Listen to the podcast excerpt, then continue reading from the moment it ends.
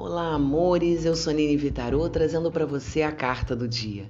A carta do dia de hoje é a carta da roda da fortuna, que muita gente confunde porque vê a palavra fortuna e já automaticamente imagina que a carta está apenas atrelada à questão da abundância, à questão da felicidade, à questão da do dinheiro, né, do dinheiro farto. E na verdade, fortuna vem aí dizendo sobre colheita. O que você plantou lá atrás em relacionamentos, em sentimentos, em energia manifestada ao universo, você vai colher. E essa colheita ela é real, ela é, ela é certa, né? E muitas vezes eu escuto pessoas falando assim: ah, mas eu sou uma pessoa boa, eu frequento a igreja, ou eu frequento a casa espírita ou eu frequento o culto e nada dá certo na minha vida. Se a pessoa for parar para pensar qual tipo de pensamento ela está emanando, ela já encontra aí um caminho para saber o que, que ela está plantando. Essa plantação ela não fala apenas de atos em relação às outras pessoas, ela fala também de um ato seu íntimo com o universo. O universo te conhece como uma assinatura energética. Então ele vai te devolver o mesmo ou em dobro o que você manifesta. Se você manifesta raiva, se você manifesta inveja ou se você manifesta tristeza, amargura, rancor por alguma questão da vida que não esteja de acordo com o que você está buscando, ou se você manifesta depressão ou reclamação diante da vida? Reclamar. Reclamar significa clamar duas vezes. Então, tudo que você reclama, você está clamando que o universo te devolva em dobro.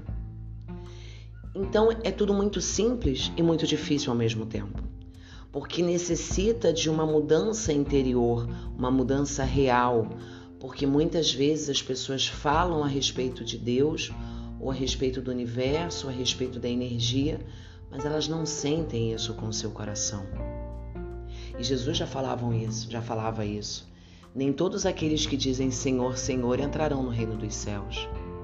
E é verdade, porque não basta falar, é necessário sentir, é necessário se conectar com o universo para que a sua colheita seja próspera, para que a sua fortuna seja próspera, porque fortuna aqui está falando de colheita, está falando de recebimento. Então, muitas vezes a gente tem uma conduta que não é bacana com outra pessoa por algum tempo, ou umas duas ou três vezes, e aquela pessoa se afasta da gente. É a nossa fortuna. Nós estamos colhendo aquilo que nós plantamos, seja de forma consciente ou de forma inconsciente. Tem como mudar? Sempre tem.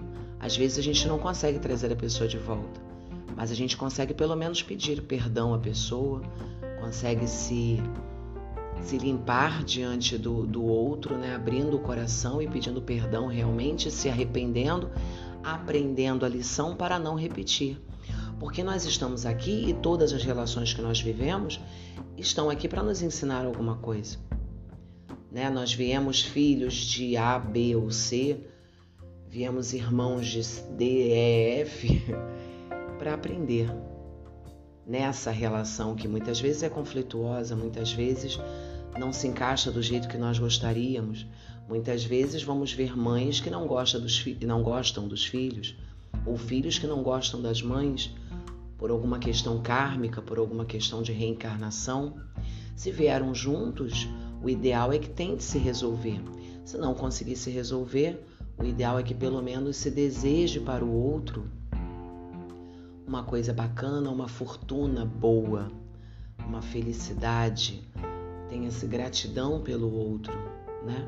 Por tudo que o outro fez, seja filho, mãe, pai.